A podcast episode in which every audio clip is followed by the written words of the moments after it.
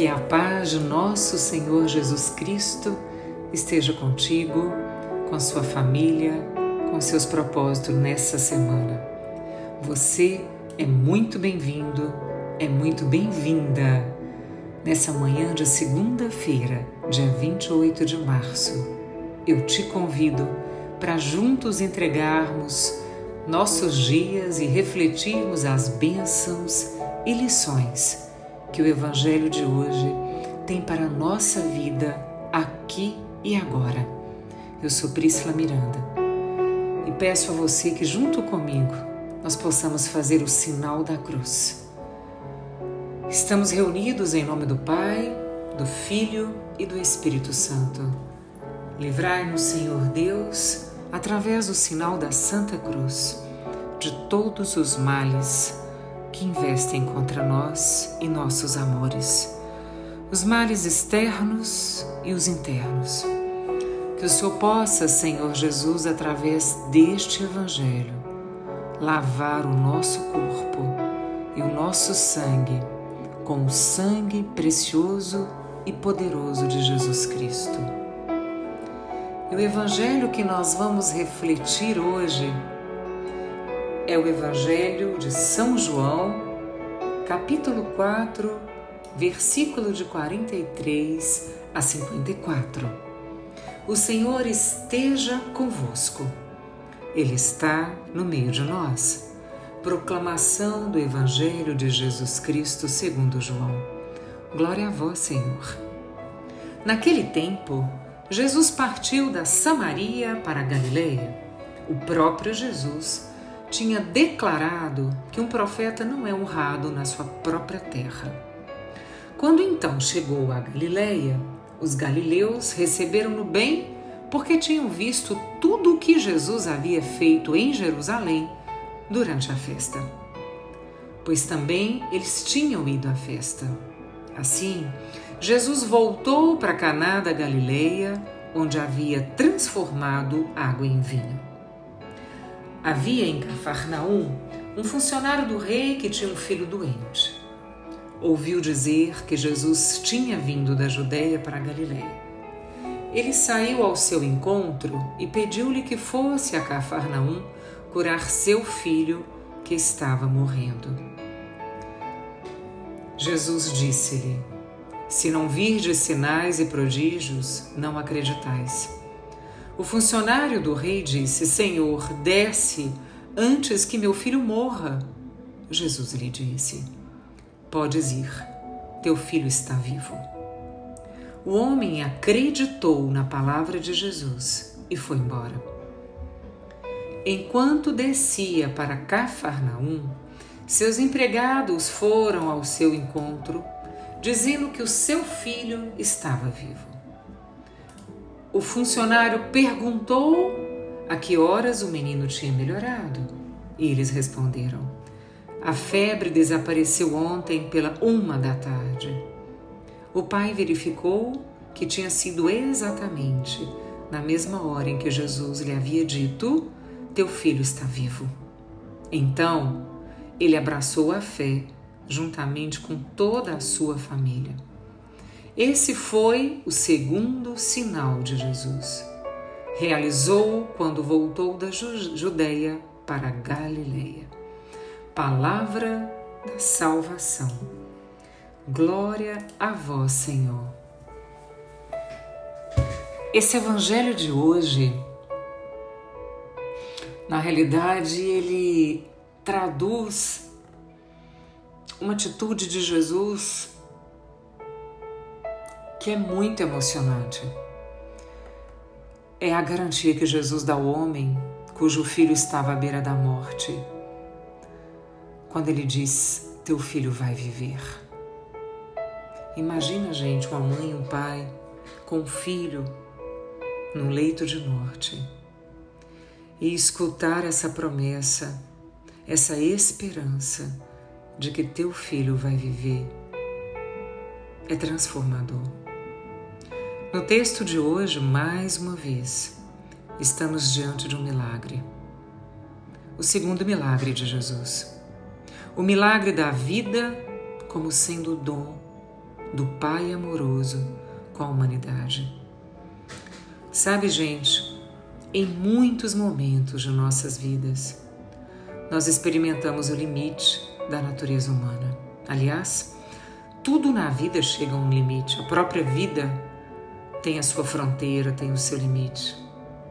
O único que não tem limites é o amor, é o amor de Deus. Por isso, quando nos remetemos a esse Evangelho e percebemos a atitude desse funcionário do Rei, nós logo mergulhamos na sua humildade.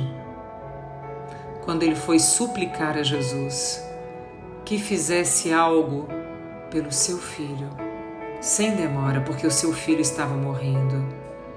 Porque com tudo o que ele tinha, ele não podia salvar seu filho. Claro, nós não podemos salvar os nossos filhos. Só quem pode salvar os nossos filhos, a nossa casa, o nosso casamento, a nossa família, a nossa vida é Jesus porque Ele é o Senhor da nossa vida. O funcionário clama, o funcionário do rei: Desce, Jesus, faça algo para salvar o meu filho. Jesus, ouvindo a voz dele, disse: Vai, seu filho vai viver. E o homem prontamente acreditou na palavra de Jesus. Quem procura Jesus quem nele procura a vida sempre a encontra. Precisamos acreditar e crer na palavra de Jesus vivo. Precisamos, gente, levar a vida em nome de Jesus. Porque só Jesus nos dá a vida. Só Jesus dá razão para a nossa vida. Só Ele é capaz de nos tirar de abismos profundos para dar o sentido único para o nosso viver, para a nossa existência. Para os homens com grande fé, como esse alto funcionário do Rei, novos céus e nova terra existirão. Porque, na verdade, eles reconhecem o Evangelho como a palavra de salvação. E você? E eu? Reconhecemos o poder transformador da palavra em nossas vidas? Eu penso que a plenitude da vida que Jesus nos veio trazer, ela não se restringe aos horizontes fechados do hoje, da vida presente. A vida humana, acima de tudo, é um dom de Deus. Foi essa a vida que Deus concedeu a nossos primeiros pais e Jesus nos veio reconquistar pela encarnação, pela vida, pela morte e ressurreição. Talvez seja por isso que Santo Agostinho afirma com tanta propriedade, abre aspas, o nosso coração está inquieto até que descanse em vós. Fecha aspas. Quando aquele homem regressa a casa, e ele creu com todos da sua casa. Ele foi alguém capaz de acreditar em Jesus sem ver Jesus. Que grande ensinamento nós podemos retirar disso, gente. Sabe por quê? Muitas vezes é preciso acreditar em Cristo Jesus, sem exigir milagres. Não é preciso exigir a Deus provas do seu poder, do seu amor. Basta acreditar nas tuas palavras. Teu filho vai viver. Os teus serão libertos da situação em que se encontram, da doença, da droga, do vício do alcoolismo. Acredite é Jesus quem está falando. Ele quer curar todas as nossas enfermidades. Jesus quer libertar tudo aquilo que nos afasta dele e tira a nossa paz. Jesus quer ressuscitar os membros do nosso corpo e nos dar nova vida. Pensa comigo, quantos de nós mostramos uma gratidão, amor a Deus depois que vivemos uma linha tênue entre a vida e a morte, nossa ou de alguém que nós amamos, e que às vezes até daríamos a nossa própria vida por essas pessoas, como por exemplo nossos filhos.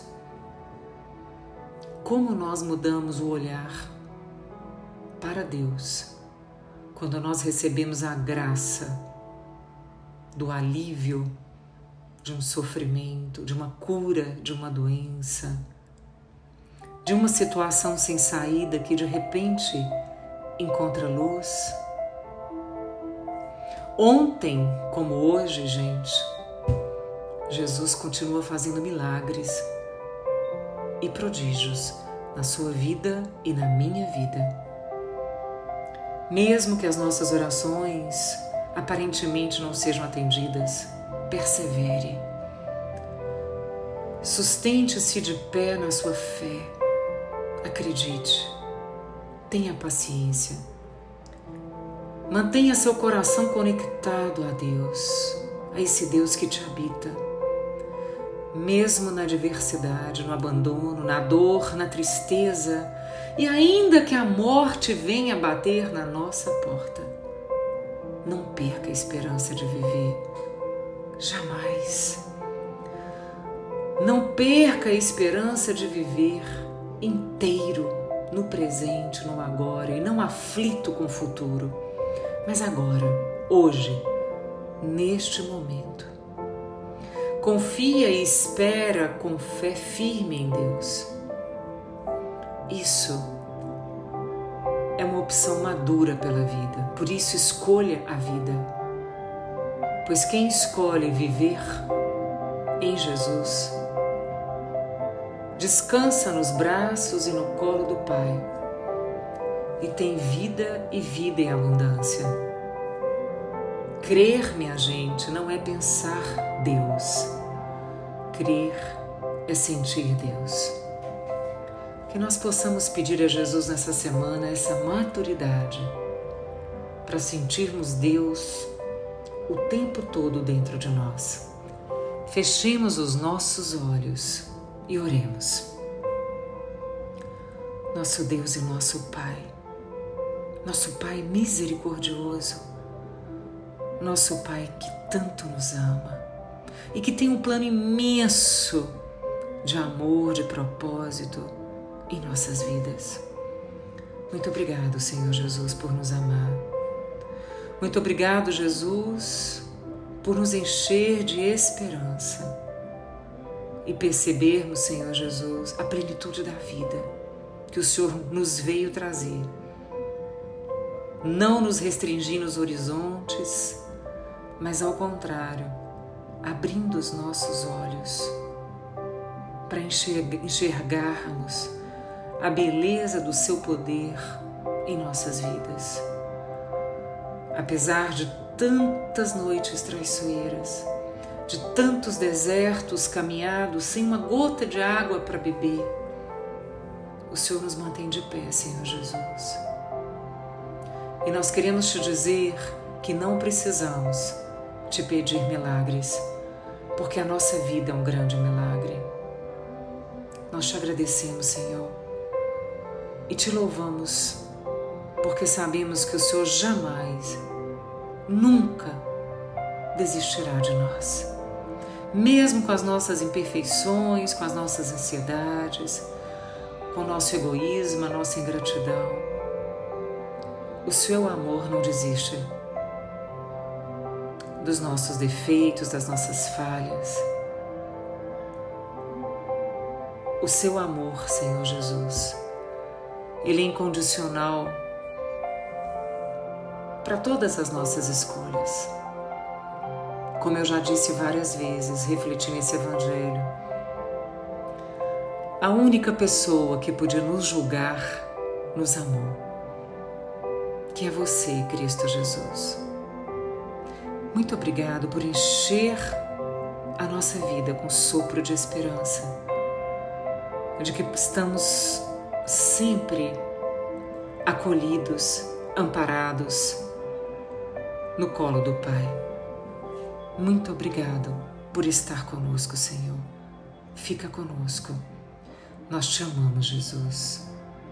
Nós te amamos, Jesus. Nós te amamos. E neste sentido, então, hoje, nós estivemos juntos neste, nestes minutos reunidos, em nome do Pai, do Filho e do Espírito Santo. Eu desejo que a sua semana seja abençoada, uma semana de vitórias, de milagres, de bênçãos, de prosperidade e de muita alegria de viver. Receba o meu abraço fraterno Priscila.